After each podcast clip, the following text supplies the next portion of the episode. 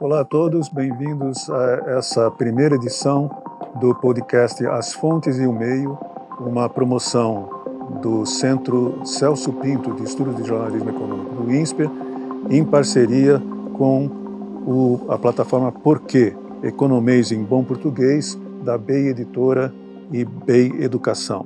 Meu nome é Carlos Eduardo Lins da Silva e eu sou coordenador do Centro Celso Pinto de Estudos de Jornalismo Econômico no INSPER. O Centro Celso Pinto foi criado pelo INSPER para uma missão muito específica: estudar e ajudar a melhorar a qualidade do jornalismo econômico feito no Brasil. São poucos os institutos no mundo que se dedicam a esse tipo de objetivo. O nosso principal modelo é o Reynolds Center que se localiza na Walter Cronkite School of Journalism na Universidade do Arizona. Mas nós pretendemos fazer uma coisa bem brasileira mesmo, bem atendendo ou tentando atender às necessidades das redações e do público brasileiros. O centro se especializa em quatro itens principais.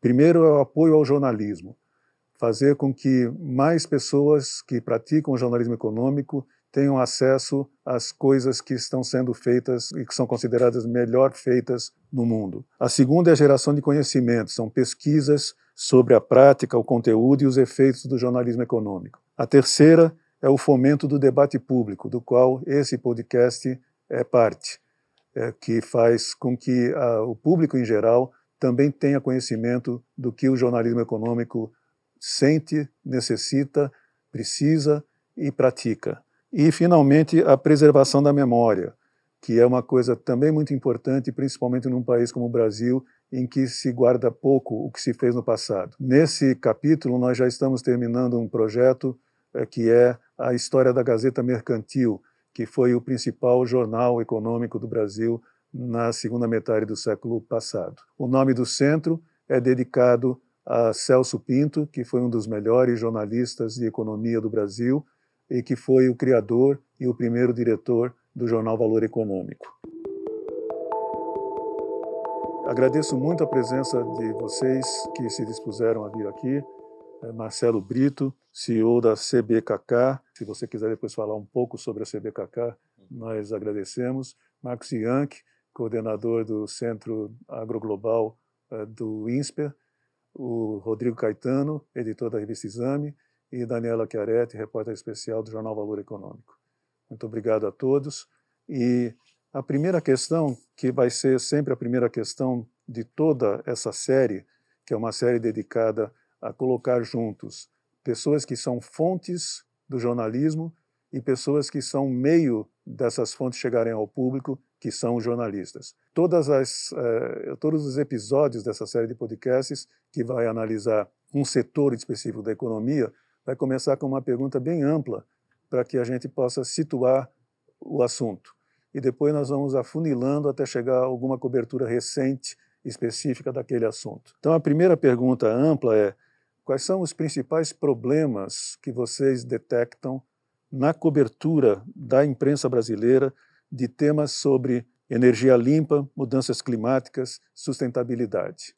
Quem se habilita a começar. Eu sugeriria que fosse uma fonte que começasse, que as fontes acho que identificam mais bem os problemas do que nós jornalistas. Mas... Bom, eu posso começar. É, é um prazer estar aqui com vocês. Eu acho super oportuno esses novos podcasts tratando de temas entre o jornalismo e diversos assuntos, né? E acho que a questão da sustentabilidade, mudança do clima, energias limpas é um tema muito relevante eu sinto que a mídia é, é bastante superficial. Né? Eu acho que existe, no geral, muito pouco conhecimento no jornalista padrão. Né? Claro que tem, tem sempre aqueles grandes expoentes, mas eh, eu vejo uma certa superficialidade. Eu vejo que há, um, há uma deficiência para entender a linguagem que a gente chama lá de climatez, né? a linguagem que foi sendo criada nessa questão climática, mesmo na questão das energias limpas, né? Eu, eu vejo que falta realmente formação e acho que também existe uma, cobertura que é bastante enviesada, né? Então a gente, por exemplo, tem dado cursos aqui no INSPER para jornalistas de agro, né? E a gente percebe que a formação deles nesses temas é muito é muito reduzida. E também temos dado cursos para jornalistas de meio ambiente e a gente percebe a mesma coisa, por exemplo, muito pouco conhecimento sobre o agro, e a questão agroambiental é uma das mais sérias do Brasil.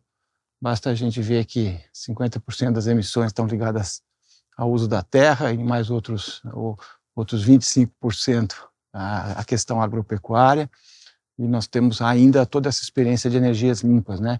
Eu vejo que o Brasil nessa área, por exemplo, ele, ele pode ser vilão, né? Pode ser exemplo e pode ser uh, uma solução, né? O lado do vilão a gente conhece bem, que é o desmatamento ilegal que está acontecendo, que vai ser principal a principal questão a ser tratada agora pelo aí pelo novo governo, mas há outros temas super relevantes, a questão das emissões da agropecuária, onde a gente tem toda uma história de agricultura tropical que não é conhecida pela maior parte da mídia. E na questão das energias, né, que está aqui, o Brasil é exemplo. Né? E aí realmente uh, a gente tem um, a gente acabou fazendo muita coisa, mas eu percebo que a cobertura não consegue chegar no nível de profundidade que é desejável. Portanto, eu acho que formação uh, é um tema fundamental, né? E depois fazer realmente aquilo que é importante, que é uma cobertura bem balanceada, ouvindo todos os lados. E eu, como fonte, eu sinto um pouco que, que em geral, aqui, a mídia vem conversar comigo sobre a questão do agro. Mas o agroambiental, por exemplo, é uma coisa bem mais complexa e a mídia não consegue cobrir adequadamente, no meu entendimento. Deixa eu passar a palavra para um dos jornalistas, então, para eles fazerem aí a, a autocrítica. Bom, é, primeiramente, agradeço muito o convite, é um prazer estar aqui com fontes que eu sempre tive o prazer de consultar e colegas que eu também consulto, né, que são colegas muito de muita referência para nós. E, e eu queria dizer que eu concordo bastante com o que você falou. E aí ampliando o debate, eu acho que esse é um problema que não é do jornalismo é, focado no, no, ambiental ou no agro, mas é do jornalismo de uma forma geral. E há um motivo para isso que é é, nós vivemos uma crise no jornalismo, uma crise econômica do modelo de negócios que reduziu as redações, né? forçou jornalistas a serem cada vez mais generalistas.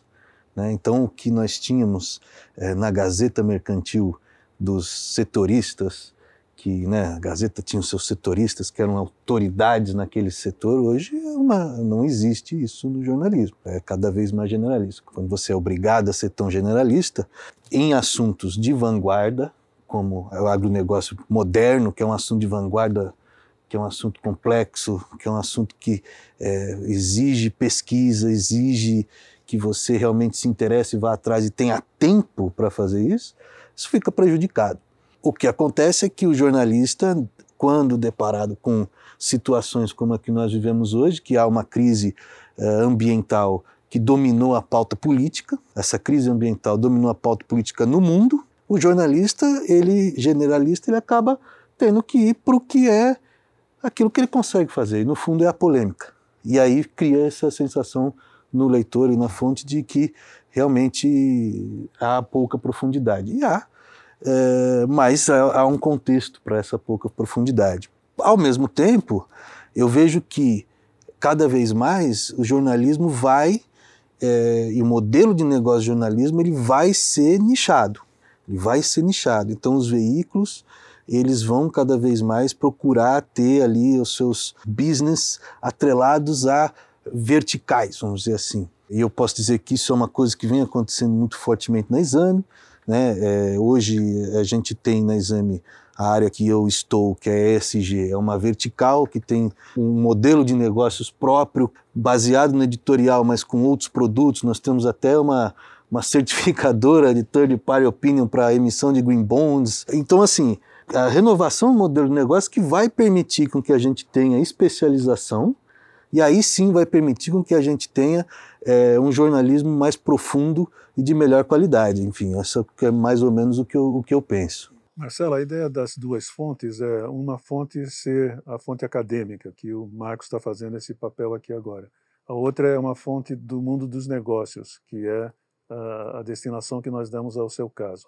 A sua empresa é uma empresa diferente em vários sentidos, mas é uma empresa É, como é que você vê, do ponto de vista empresarial, a cobertura desses temas pela imprensa brasileira? Carlos, obrigado. Prazer estar no meio aqui de três amigos, jornalistas que eu tenho o maior respeito. A Dani, viramos amigos, né? Pela quantidade de vezes que nós já falamos, milhares de vezes que já falamos. Então é muito bom estar aqui com o Marcos, com o Rodrigo. Nossa empresa é uma empresa de, eu poderia chamar de venture builder, né, que é como as pessoas falam hoje. O que a gente faz é uma tentativa de montar estruturas de impacto na Amazônia e no litoral brasileiro, o que é muito difícil. É, nesse exato momento está tendo um, um, evento em Manaus sobre investimentos na Amazônia e o pessoal está indo lá descobrir agora, tá, quão difícil é você fazer um investimento lá dentro e conseguir algum sucesso dentro da, da, da Amazônia brasileira. Por que, que eu estou colocando isso? Eu quero fazer um link dessas dificuldades amazônicas com as dificuldades da comunicação. Em 1998, eu escrevi um artigo falando de estrutura agroambiental e ao assinar o artigo eu coloquei depois no meu nome que eu era um agroambientalista. Meu falecido pai me ligou, leu a, o jornal, me ligou falou: Filho, por que você fez isso? Eu falei: O que, pai? Agroambientalista, o que, que é isso? Eu falei: É simplesmente alguém que produz alimento a partir da conjunção de um trabalho sério, decente e em comunhão com o meio ambiente. Todos nós somos agroambientalistas. Ele falou, não, não faça isso, sabe por quê? Porque o pessoal do agro vai ficar com raiva de você e o pessoal do meio ambiente, do, dos ambientalistas, vão ficar com raiva de você. Meu pai era um sábio. E sabe por quê que, que ambos os lados ficam com raiva? Porque até hoje não se tem um entendimento coeso do que, que é essa união agro ambiental do Brasil. Ah, Brasil potência agroambiental. O que, que significa isso? Que alguém pode perguntar: vocês são uma potência agroambiental? Tá, vocês utilizam isso nas relações internacionais? Não. A gente utiliza isso nas relações comerciais? Não.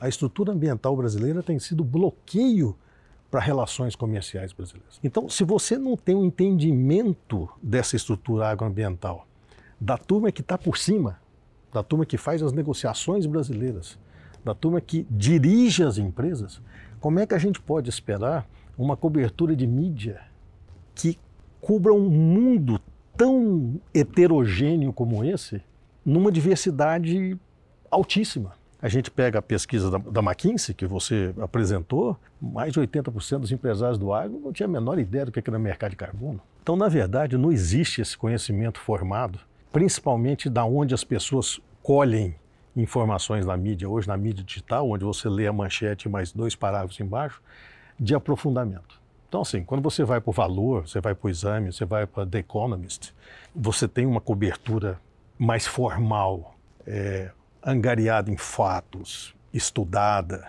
E além desse, desse dado, a gente tem que olhar as tendências que existem dentro. Eu, eu sou daqueles que não exijo neutralidade de ninguém ser humano não é neutro. Por que, que você vai exigir que o jornalista seja neutro? É difícil você pedir isso aí.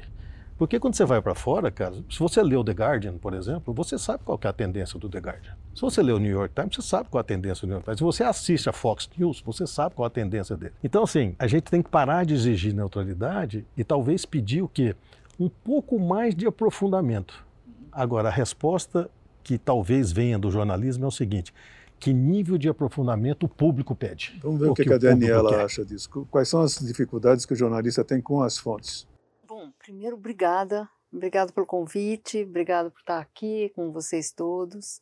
Muito feliz de participar. Que bom que você começou essa série com esse tema, inclusive, é muito moderno, né? Esse tema do jornalismo econômico com esse viés ambiental.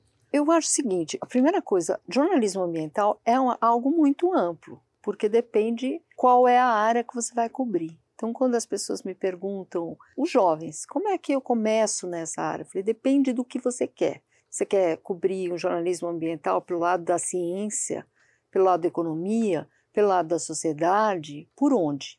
Né? Para comer de conversa tem esse viés. Eu discordo um pouco dessa da superficialidade na área em que nós estamos atuando agora de clima. Eu trabalho com isso há 30 anos e eu acho que do começo até hoje é uma área que teve muita especialização dos jovens, muitos cursos novos, muitos interesses em coberturas de conferência de clima, por exemplo, de negociação internacional.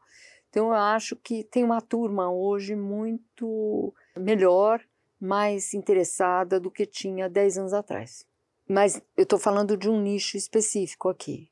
A outra coisa é que nesse nicho específico, a dificuldade que nós jornalistas às vezes sentimos, eu falo por mim e pelos meus colegas, é de ter fontes boas também. Porque como é uma fronteira de conhecimento nova em muitos lugares e como o que está sendo colocado aqui, o agro e o meio ambiente, essa briga é uma briga que já devia ter sido superada, porque não é possível continuar com essa conversa. Mas como avança? No caso brasileiro, por exemplo, a Embrapa, que é uma instituição referência, ela é muito forte em agricultura soja. Você encontra muitas informações sobre soja, agricultura florestal, eh, as florestas plantadas. O Brasil é uma referência de floresta plantada, de eucalipto.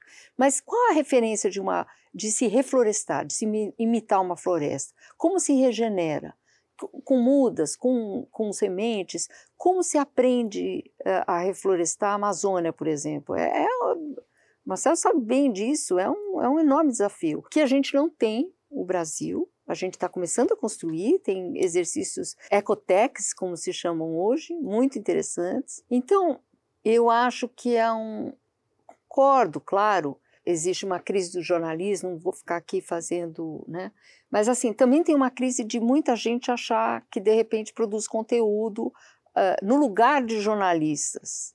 Isso é muito confuso, é, muita gente hoje, por causa das mídias sociais, por causa do celular, é, e não tem os parâmetros que a gente tem, porque a gente estuda para fazer isso. Pois é, esses né? parâmetros é que eu queria abordar agora. Marcelo falou da, que não se pode exigir do jornalismo neutralidade.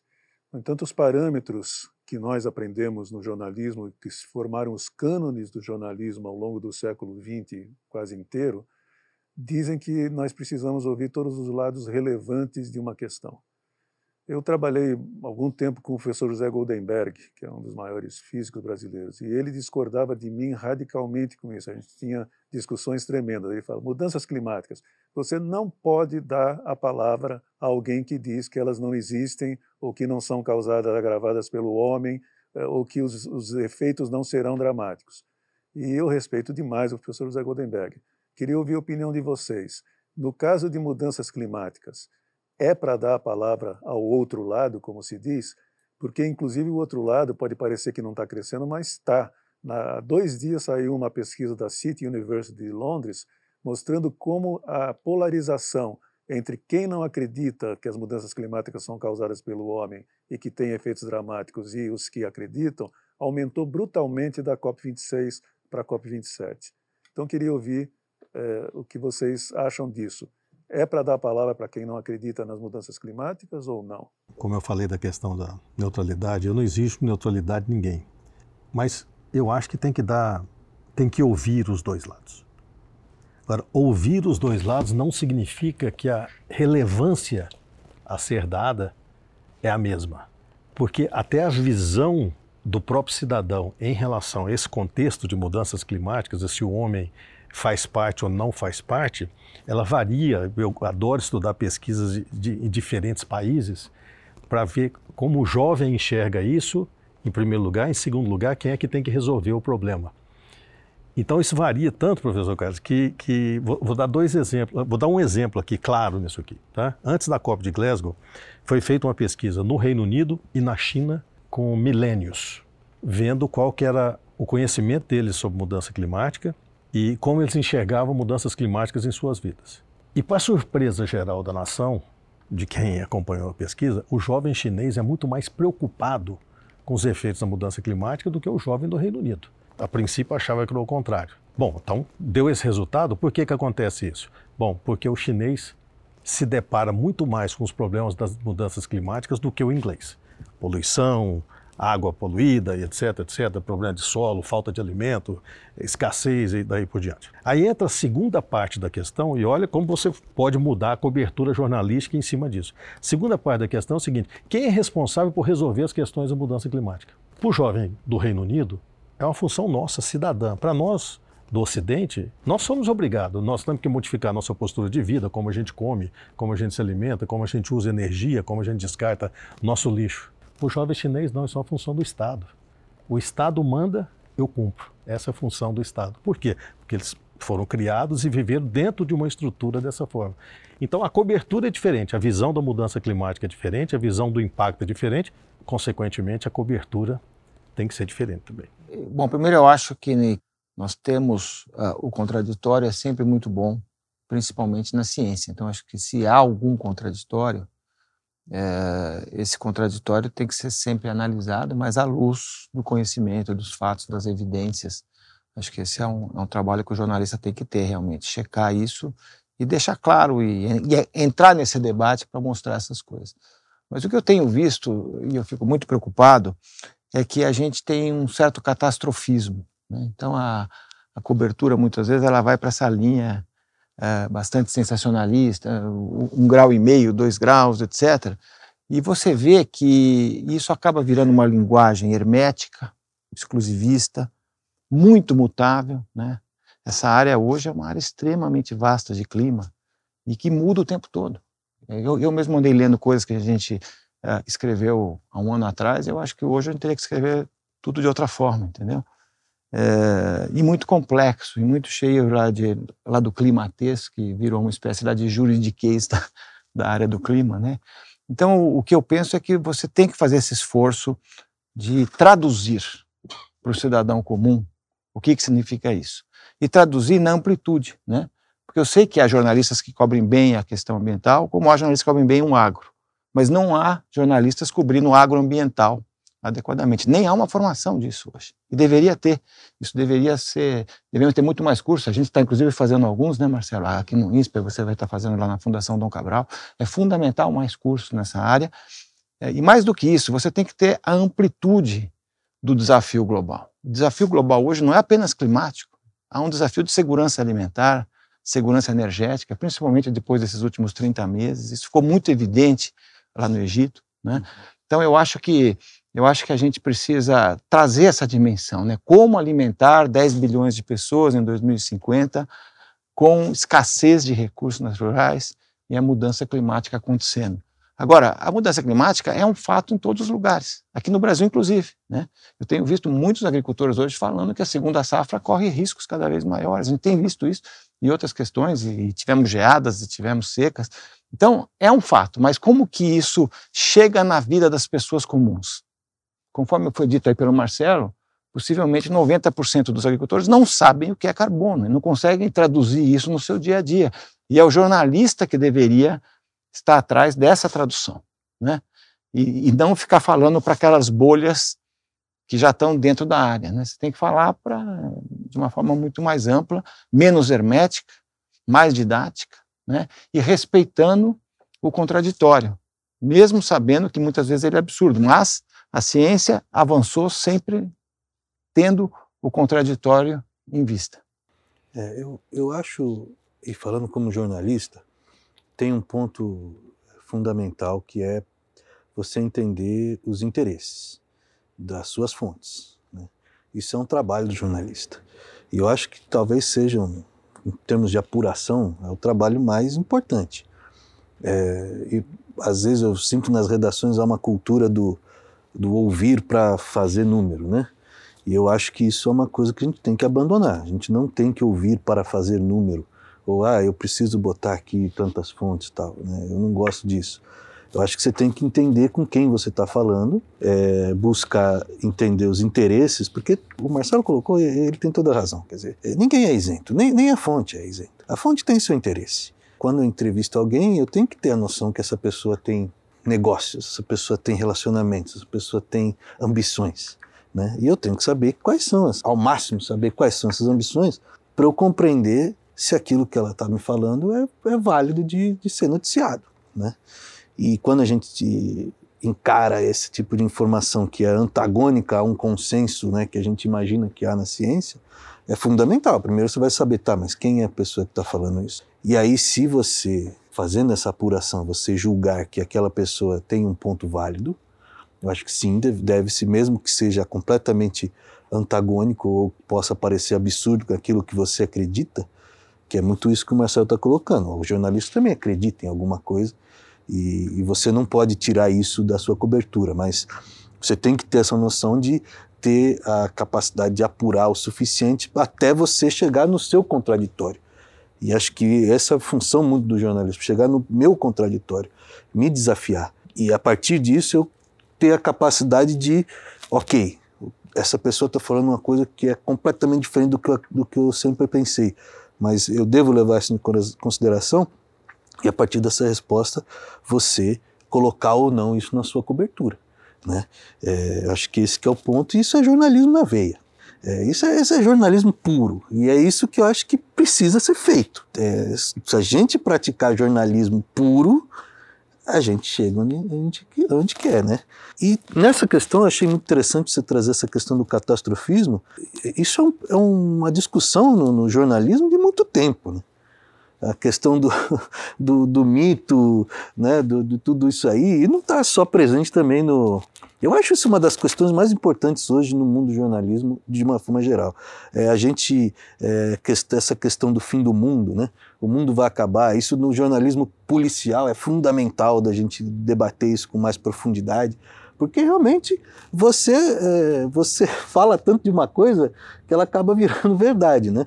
E, e quando a gente vê é, esses processos de comunicação, como eles se dão, é, isso é fundamental a gente compreender.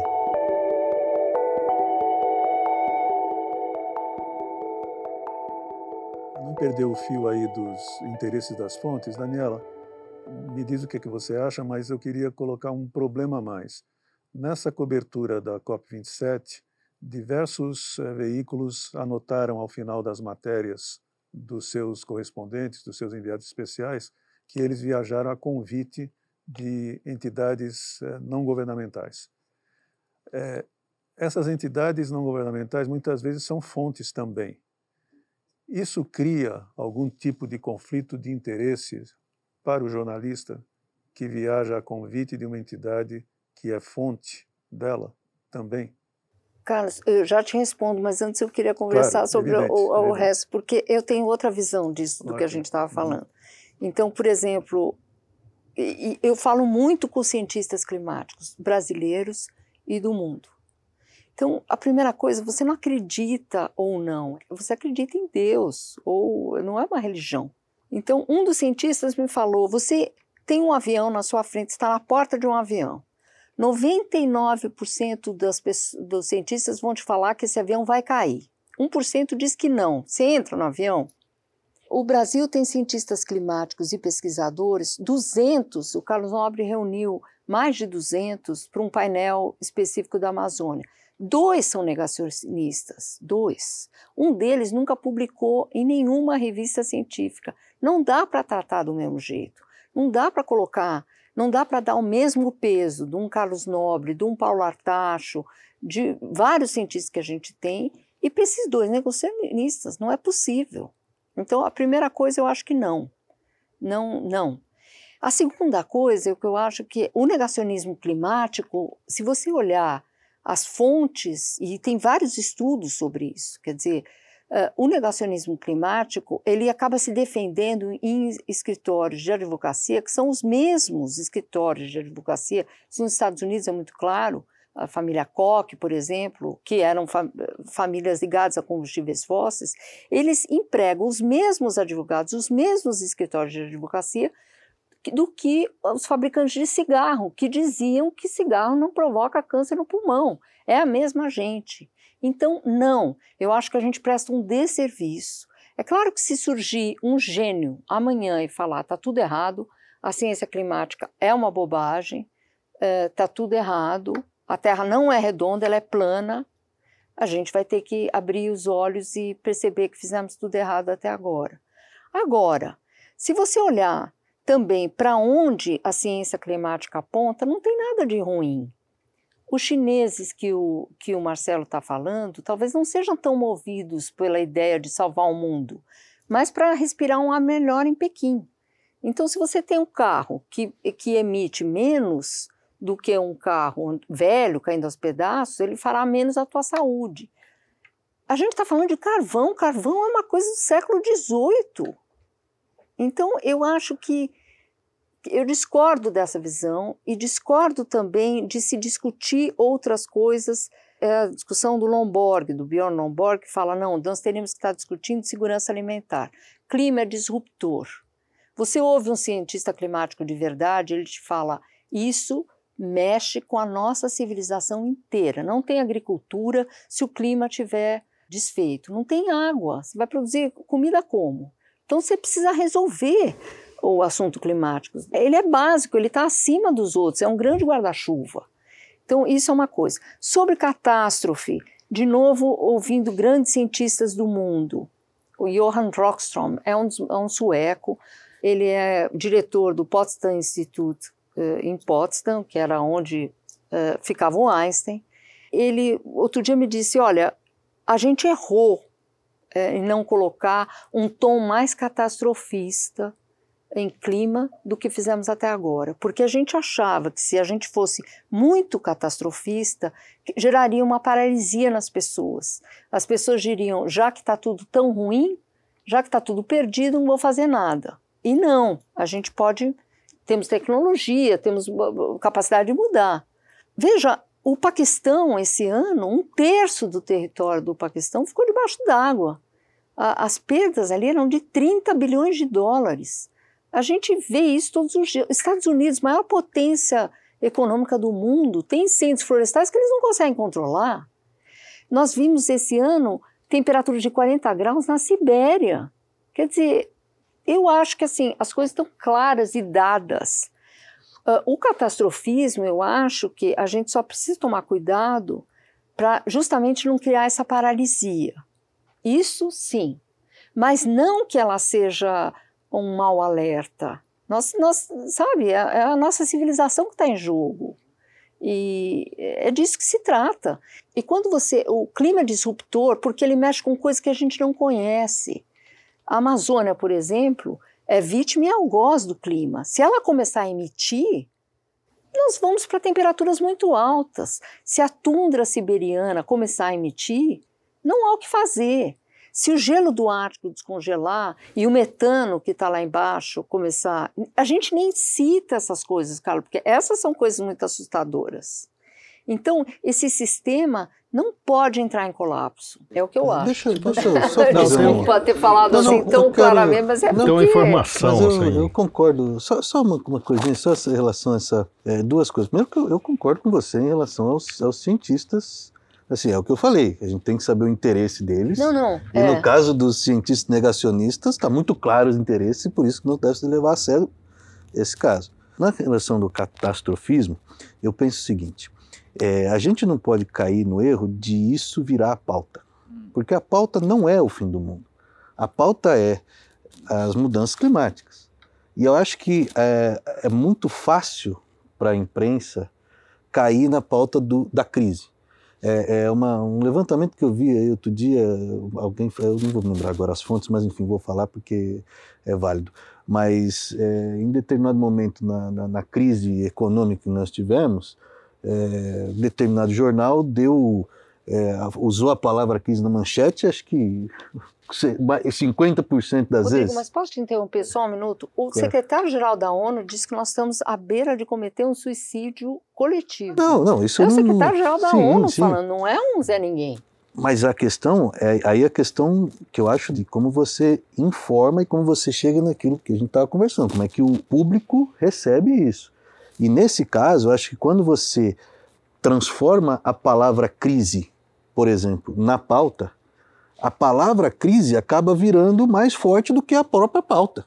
E aí você até impede a discussão de é, soluções que poderiam resolver a crise, porque você transforma a coisa numa crise. É ineficiente, né? Aí vira um alarmismo.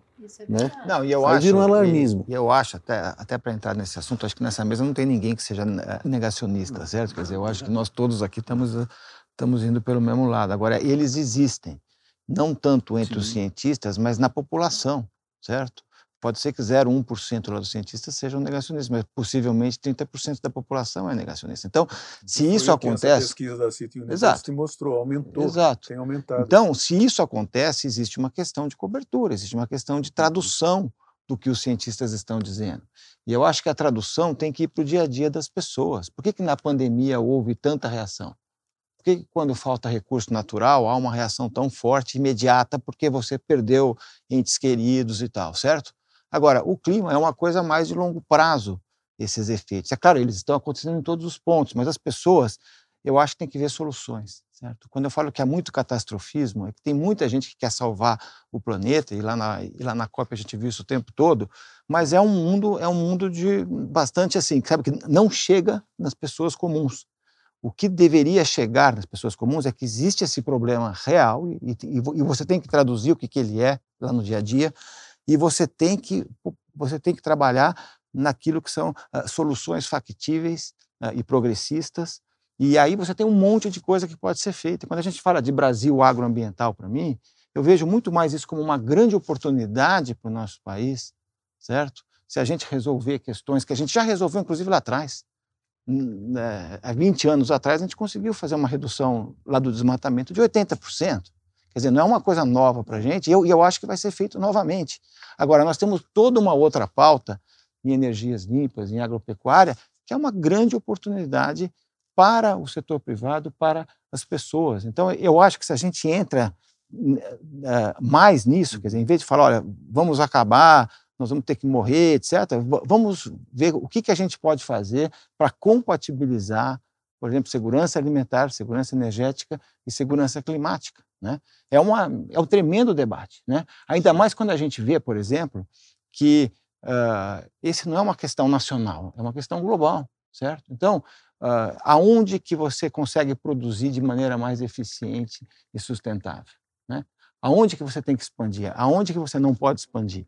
Marcelo, já que começou com você, eu deixo você arrematar. Tá, tem um ponto importante, que quando a gente pega essa cobertura, é, você tem muita uh, a palavra dos cientistas, que tem uma forma de expressão que é muito mais difícil de, de compreensão para o público geral, mas falta um player importante nessa cadeia de informação que é do setor privado. Eu vou dar um exemplo. Eu, eu fui convidado a fazer uma palestra num conselho de um banco, um banco internacional, e ao final, conversando com, com o presidente do conselho, eu falei, escuta, mas, porque isso já tem algum tempo, foi antes da, da, da pandemia, né? Eu falei, mas por que, que vocês estão tão, assim, apavorados aqui? Ele falou, é simples nós temos mais de 200 bilhões de dólares em hipotecas de imóveis nas faixas litorâneas do mundo. Então, o nosso risco só hipotecário de imóveis é acima de 200 bilhões de dólares. Então, talvez, se o setor empresarial fosse do lado de fora, mostrasse a transparência da preocupação que ele tem em relação dos impactos das mudanças climáticas com os seus negócios e o que está sendo praticado para prevenir isso, talvez a gente tivesse uma linguagem muito mais acessível para a população em geral para entender, porque ele entende isso quando o seu produtor de alimento está falando que tem um problema, quando o seu fornecedor de um serviço financeiro está falando isso, mas o setor privado ainda não se mostrou adequadamente preparado para se expor e fica escondido atrás de governança, compliance, advogados te protegendo de toda forma. Não, isso você não pode falar, isso, aquilo você não pode falar. Na verdade, essa poderia ser uma discussão é, muito menos acadêmica e muito mais ampla em termos de sociedade, mas ainda não atingiu nesse ponto. E não é só aqui, não, é no mundo inteiro. E aqui tem uma diferença maior ainda, Carlos. Em janeiro eu vou fazer uma palestra na Alemanha sobre o agro brasileiro. Eu perguntei, mas por que vocês estão me convidando? Pode convidar um monte de gente. Ele falou, porque você conhece a linguagem de mudança climática europeia e você sabe falar sobre isso. Eu falei, não entendi. Ele falou, é simples. A primeira preocupação do brasileiro não é mudança climática, porque quando você sai de sua casa você vê pobreza, miséria e fome mas a primeira preocupação do alemão é a mudança climática. Quando ele sai de casa, ele está vendo os efeitos da mudança climática, mas ele não vê essa primeira prioridade que vocês têm no Brasil, que é fome, miséria, e não faz esse link com mudança climática. Então, talvez seja um problema nosso, enquanto sociedade, de traduzir isso numa linguagem que seja acessível para todo mundo, principalmente nos negócios. Deixa eu voltar então para aquele ponto é, que é muito menor, né? é muito menor, mas que é, faz parte dos possíveis vieses que o Marcos identifica quando o jornalista vai entrevistá-lo. Tem algum problema viajar a convite de uma entidade que é sua fonte também e que tem uma defesa muito certa, muito correta, de, não do ponto de vista de que está certo, mas muito clara. Tem um ponto de vista muito claro sobre aquele, aquele problema? Eu, eu acho que não. depende do jornalista e depende de, de quem está te, quem tá te é, patrocinando. E depende do, do, da negociação feita antes. Então, é, uma ida a uma COP como a do Egito é caríssima, Carlos. A passagem é carésima e os hotéis ali eram astronômicos. Para você ter ideia, quando eu soube que eu, eu cubro essas COPs, todas elas de clima, desde 2008, sem contar a Rio 92. Aí, uh, e a de biodiversidade. Quando eu vi que o presidente eleito Lula ia, eu cheguei para o jornal e falei: olha, não tem a menor condição. Ou eu bem cubro a COP ou cubro Lula. As duas coisas não vai dar, não vou conseguir. Então o jornal tentou mandar uh, um outro jornalista para cobrir Lula e os políticos que estivessem lá e tal. Não, não havia orçamento para isso. É muito caro num ano eleitoral, que, que, né, que já tivemos muitas despesas para cobrir a eleição e tudo, não dá. Claro que depende um pouco da, de quanto o jornalista pode se sentir pressionado ou não, uh, e quanto eu falo, eu, tudo bem, mas eu não cubro nada da sua área se eu não achar que vai interessar para o leitor. Tudo bem? Eles falam sim, interessa que você vá. Eu, particularmente, fico bem à vontade, mas depende do jornalista, depende da fonte. Só queria dizer uma coisa: é muito interessante o que você falou, Marcelo, sobre é, setor privado. Em 2008, que foi a primeira conferência de clima que eu cobri é, em série, né, é, na Polônia, em Poznan, era uma conferência muito pequena, muito diferente das que são hoje, e o setor privado tinha uma tinha uma pessoa do setor privado ali que onde eu ia estava lá, onde eu ia estava lá, um estrangeiro falava, mas desculpa, o senhor é da onde? Da área de seguros. A área de seguros internacional sempre foi as conferências de clima. Eu falo, mas ele falou, isso aqui tem um potencial de quebrar a gente completamente, não sabemos nem por onde começar.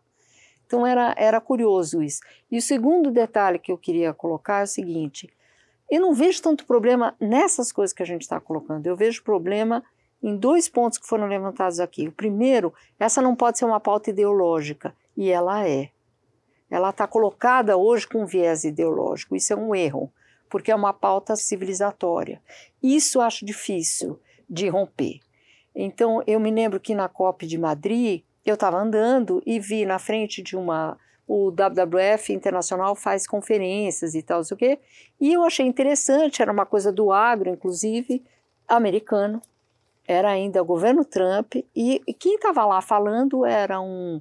como se fosse o presidente da Confederação Nacional da Agricultura uh, Americana, colocando coisas de clima. Quando acabou, eu fui falar com ele. Eu falei, mas o senhor é republicano? Ele falou, mas por quê? Não posso estar aqui? A minha colheita inunda, seca, como todas as outras. E eu já percebi isso. Eu achei isso muito interessante. Era um republicano, votava em Trump, mas estava lá, numa conferência de clima, porque ela quebra a produção dele e ele não é tonto. É, então, eu acho isso é, interessante. E a segunda coisa que o Marcelo começou a falar que eu acho importante é que existe na discussão de clima, e é o que eu vejo, existe uma, além dessa polarização direita-esquerda, que eu acho ela mal colocada e difícil da gente quebrar, existe uma polarização norte-sul. A maneira que o norte vê os problemas não é a maneira que a gente vê, porque a questão climática vai aprofundar as desigualdades que um país como o Brasil tem. Quem mora em beira de, de montanha, de coisa, é, populações pobres. Chove muito, eles morrem, soterrados. Então, eu acho que isso é um agravante, né? Não sou eu que falo isso, é o, é o que os pesquisadores falam. Quer dizer, a, a, a, mudança do clima estressa situações de conflito que já existem e aumenta a desigualdade. Esse é um ponto que a gente tem e que a gente deveria colocar mais na mesa. E os países do norte não têm. Então, isso é uma briga, acho que é uma briga desequilibrada, não sei como é que vocês veem. Então, por exemplo, em pesquisa, os próprios órgãos ambientais, eh, os próprios, né, o IPCC, quanto existe de pesquisa uh, dos países ricos? É quase o domínio da pauta. E nós temos outros problemas que não estão colocados. Isso eu acho grave, tanto para a nossa agricultura como para outras áreas nossas. É, eu vejo isso também. É, primeiro, voltando para a sua pergunta, é, eu, eu, também não vejo problema é, por si, né? Não é um problema você ser, sempre alguém vai pagar a tua viagem, alguém vai estar tá pagando. A questão é a transparência que você tem nesse processo. E se esse processo é transparente, não vejo problema nenhum. Mas digamos que não haja um interesse explícito. Não há, eu concordo. Eu não estou hum. faz, eu fazendo a pergunta porque eu sou jornalista, não porque eu concordo claro, necessariamente claro. com a tese. Mas digamos que não há um conflito de interesses explícito. Mas será que o fato de você ou eu, um jornalista, estar tá sempre cercado pelas mesmas pessoas que têm as mesmas ideias, não acaba até impedindo que você veja outras coisas, não porque seja a favor ou contra sim, as sim. mudanças climáticas, mas você simplesmente não sabe o que, que o agro está fazendo ou se você só cobre cana-de-açúcar. É, isso sim, eu acho que aí vai um pouco, a Dani falou também, do jornalista. Né? E aí sim, eu, eu imagino que, dependendo do, do, da experiência do jornalista, da qualidade do jornalista, uma, uma relação dessa pode ser é, prejudicial para a cobertura, né? e acaba ficando enviesada. E muitas vezes, enfim, quem tem mais experiência compreende muitas vezes uma empresa ou uma, uma entidade leva um jornalista com esse objetivo mesmo. Né? Mas assim, aí cabe ao jornalista ter a, a capacidade de driblar essa, esse impedimento. Né? É, de qualquer forma, é, é, eu acho assim, sempre, é, sempre vai ter alguém pagando a tua viagem. Se é o, você está indo com dinheiro do teu veículo, alguém está dando dinheiro para o teu veículo te mandar. Quer dizer, você não está indo lá com seus próprios recursos. Né? Isso acontece em alguns casos, em, mais em, gente que cobre guerra que vai lá com recurso próprio. Né? Mas quem estava ali na COP, todo mundo, alguém estava pagando. É, no nosso caso, aí eu posso falar um pouco, porque eu quero entrar num, num, num ponto que me, me interessa muito, que é o modelo de negócio. No nosso caso, nós fomos com um recurso da Exame. É, e nós somos em três, três jornalistas, né? dois, dois repórteres e um, um fotógrafo. A gente conseguiu isso a partir de um modelo de negócio que nós desenvolvemos que é diferente do que costuma acontecer no jornalismo. É, como eu falei, a área SG hoje é uma, é uma unidade de negócio da Exame, que tem, além do jornalismo, uma série de outros produtos, tá certo? A partir desse, desse modelo que a gente consegue financiar as nossas viagens. Então, este ano nós financiamos três é, viagens para coberturas internacionais, que foi no Fórum dos Oceanos, na Assembleia Geral da ONU e na COP 27. Tudo com recursos da Exames a partir de um orçamento que a gente definiu no começo do ano, e esses recursos vieram a partir de apoiadores, né, que a gente vendeu é, cotas de patrocínio para seis, foram mais ao longo do ano, mas na COP a gente teve seis apoiadores do setor privado, empresas idôneas, né, que nos pagaram para ir lá.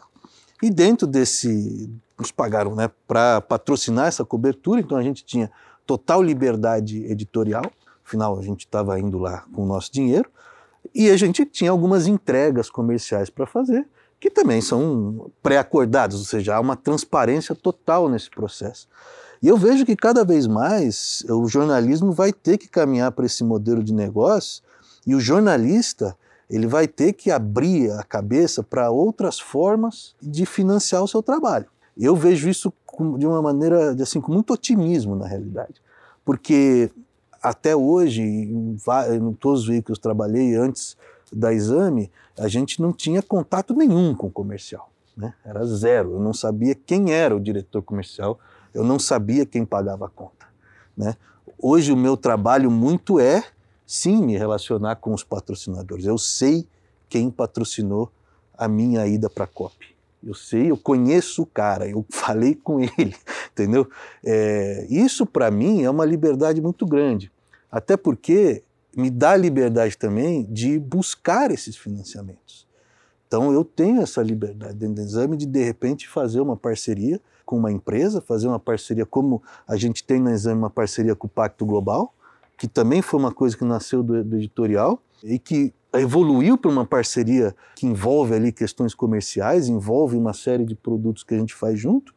E isso, para mim, é muito positivo. E, e que a gente estava conversando, né, que caminho a gente tem para melhorar o jornalismo, acho que vai muito disso de você é, repensar o modelo de negócio, repensar a forma como você financia e dar mais liberdade para o jornalista ir em busca de recurso.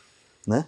Marcos, é, algo a dizer sobre isso? É, não, eu, eu acho que. Eu também acho que a questão de quem paga a conta, quer dizer, desde que você faça a coisa já combinando antes, né, e de forma ética e correta, eu não vejo maiores problemas. Eu, porque eu acho que o pior seria que vocês não fossem fazer a cobertura. Sim. Porque essa cobertura a vai acontecer pelas redes horrível. sociais, vai acontecer por, por um monte lá de fake news, esse tipo de coisa. Ou seja, a gente precisa encontrar mecanismos para que o bom jornalismo continue a ser feito. Né? E, e eu acho realmente que, que existem essas diferenças que a Daniela falou, no sentido, por exemplo, de uma diferença entre o que, o, entre, entre que os países ricos fizeram e a falta que ainda faz uma coordenação dos países em desenvolvimento. É, acho também que a questão do setor privado é uma, é uma revolução que está acontecendo. Eu fui lá nas primeiras COPs e não via praticamente o setor privado a não ser o setor lá do país mesmo. Né? Hoje essas COPs viraram coisas gigantescas, né? pavilhões e pavilhões, que você nem consegue ver tudo né? de tanto que tem.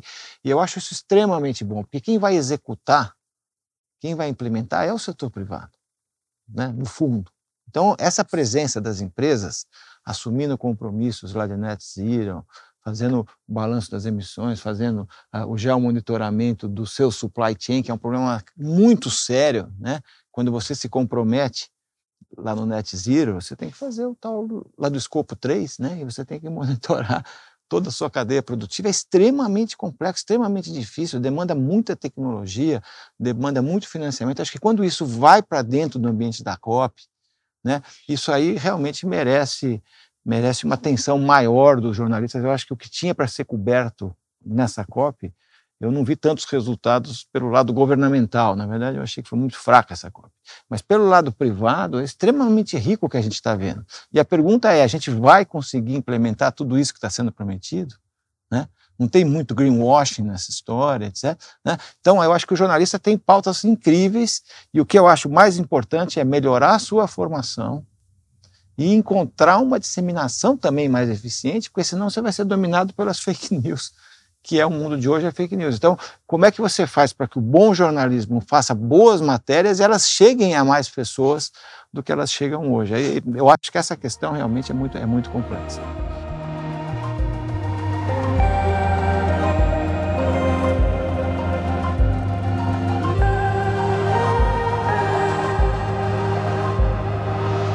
Muito obrigado, Daniela, muito obrigado, Rodrigo, obrigado, Marcos, obrigado, Marcelo, muito obrigado a quem assistiu e vamos é, continuar com essas reuniões dos podcasts As Fontes e o Meio. Muito obrigado.